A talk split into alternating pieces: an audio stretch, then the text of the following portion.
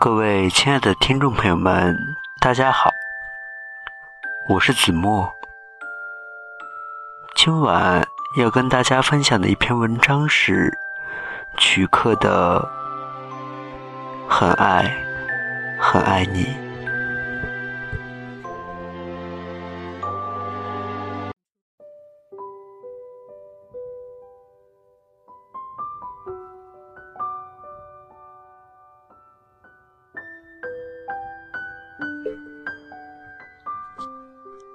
高三的时候，别人还忙得昏天黑地，我父母就早早的替我办全了出国手续，只等我领到毕业证，就勾头美利坚了。我们班上有个人称大屁的男生特能说，一般播音时间是早自习、体育快递。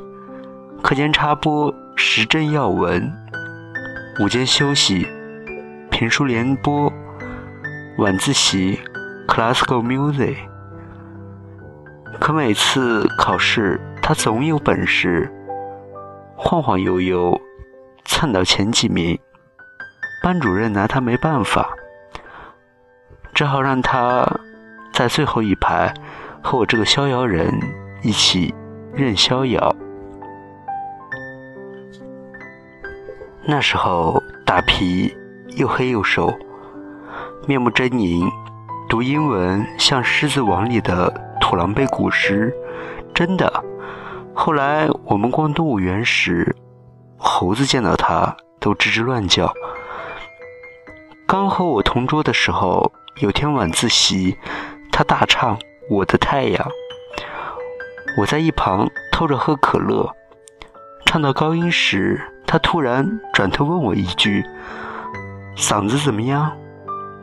我嘴里含着的水差点儿全喷了出来，气得我重捶了他好几下。他却跟没事儿似的，说我打人的姿势不对。他倒挺认真，还叫我拿他开练。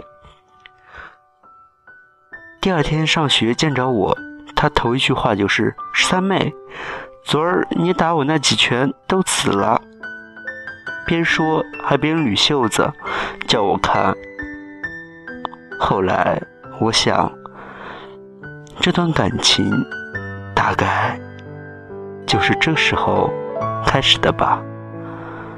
以后大批一直叫我十三妹。我跟大批的交情在相互诋毁。和自我吹捧的主题下，愈加巩固。我们像哥们儿似的横行高三年级，要多默契有多默契。那时候，我越来越感到和大批的本质是一模一样的，简单、直接，毫无避讳。我自信比谁都了解他，因为他根本。就是我自己吗。有一回，我对大 P 说：“我好像在高三待了一辈子。”我没理会，大 P 大叫我“天山童姥”。我心里有个念头，这念头关乎天长地久。那年高考。大批进了北大，而我刚到洛杉矶，隔壁的中餐馆就发生了爆炸，我家半面墙都没了。之后我搬家，办了一年休学，给大批发了一份 email，只有三个字儿：我搬了。没告诉他我新家的电话。新家的邻居是一对聋哑夫妇，家里的菜园是整个街区最好的。他们常送来些新鲜蔬菜，我妈烧好了就叫他们过来吃。我从没有见过这么恩爱的一对儿。有时他们打手语，我看着看着，就会想起那一个圆圈来，想起大批，心里一阵痛。我买了本书，花了一个秋天，自己学手语。就这样，我慢慢进入了这个毫无声息的世界。他们听不见，只能用密切的注视来感应对方。那么平和从容，这是不得安生的大批永远不能理解的世界。我闲来无事，除了陪陪邻居练手语外，就是三天两头往篮球馆跑。替大批收集 NBA 球员签名，或者寄去本月最新的卡通画报。感动的他在 email 上连写了十几个 P，还主动坦白正在追女生。我在电脑前呆坐了一个下午，反反复复跟自己说一句话：别哭。别哭，这又没什么不好。可到了吃晚饭的时候，我已经流不出眼泪了。再往后就是春天了，我还是老样子，只是手语有了专业水准了。大批在我这个爱情导师的悉心指导下，也已出战告捷。我想，只要他快乐，我就应该快乐。能做他的哥们儿也不错。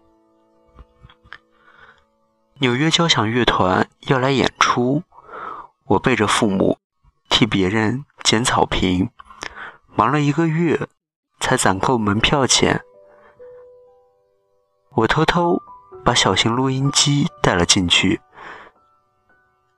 给大批灌了张现场版 classical music，大批回 email，却抱怨我只顾听音乐，第一盘早录完了都不知道，漏了一大段，我心里默念对不起，对不起，眼泪又流了出来。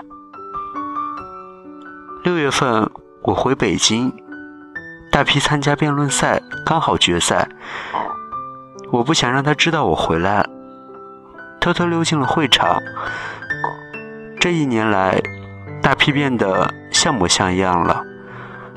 他总结陈词时，所有人都又笑又鼓掌。他发挥的很好。辩论结束，大批他们赢了。下场时，我看见。一个长得挺清秀的女孩，笑着朝大批迎了过去。回美国后，我的信箱里有两封信是大批的。第一分说他在辩论决赛场上看见一个简直跟我一模一样，他叫了声“十三妹”，那人没理他，可见不是。不过能像成这样，也真是奇了。第二分说他现在的女朋友虽好，但总感觉两人之间隔了什么，问我怎么办？为什么我俩就可以直来直去呢？我在电脑上打了封回信，告诉他，其实。我才是他的那半个圆圈，只是我们再也没有办法凑成一个圆。这封信我存着没发，我没告诉大批我家的电话，我总能很容易的得到球星的签名。我背着父母赚钱看演出。连磁带录完都不知道，我不想让大批知道我回了北京。我就这样悄无声息的放弃了我的半个圆缺，因为中餐馆爆炸后，我只能靠助听器生活了。